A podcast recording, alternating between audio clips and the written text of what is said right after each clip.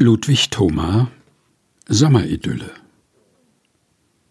Berge und Täler sind jetzt voll von Menschen, welche sich Urlaub genommen haben und an der reinen Luft der Kurorte sowohl sich als ihre Angehörigen laben.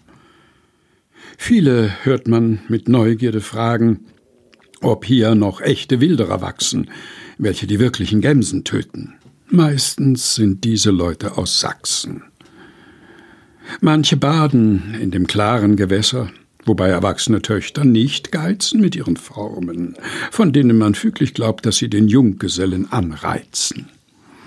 Ihre Mütter stricken indes im Garten, wo sie Kaffee mit Honig genießen und sich über die Dienstboten äußern, welche sie in der Stadt darin ließen. Abgesondert sitzen die Ehemänner, welche sich gründlich dadurch erfrischen, dass sie nichts von den Frauen hören, sondern beim Skat ihre Karten mischen. Auf den Ruhebänken am Seeufer sitzen zwei Richter, welche verdauen und anderen Leuten durch Fachsimpeln ihren Sommeraufenthalt versauen. Ludwig Thoma Sommeridylle gelesen von Helga Heinold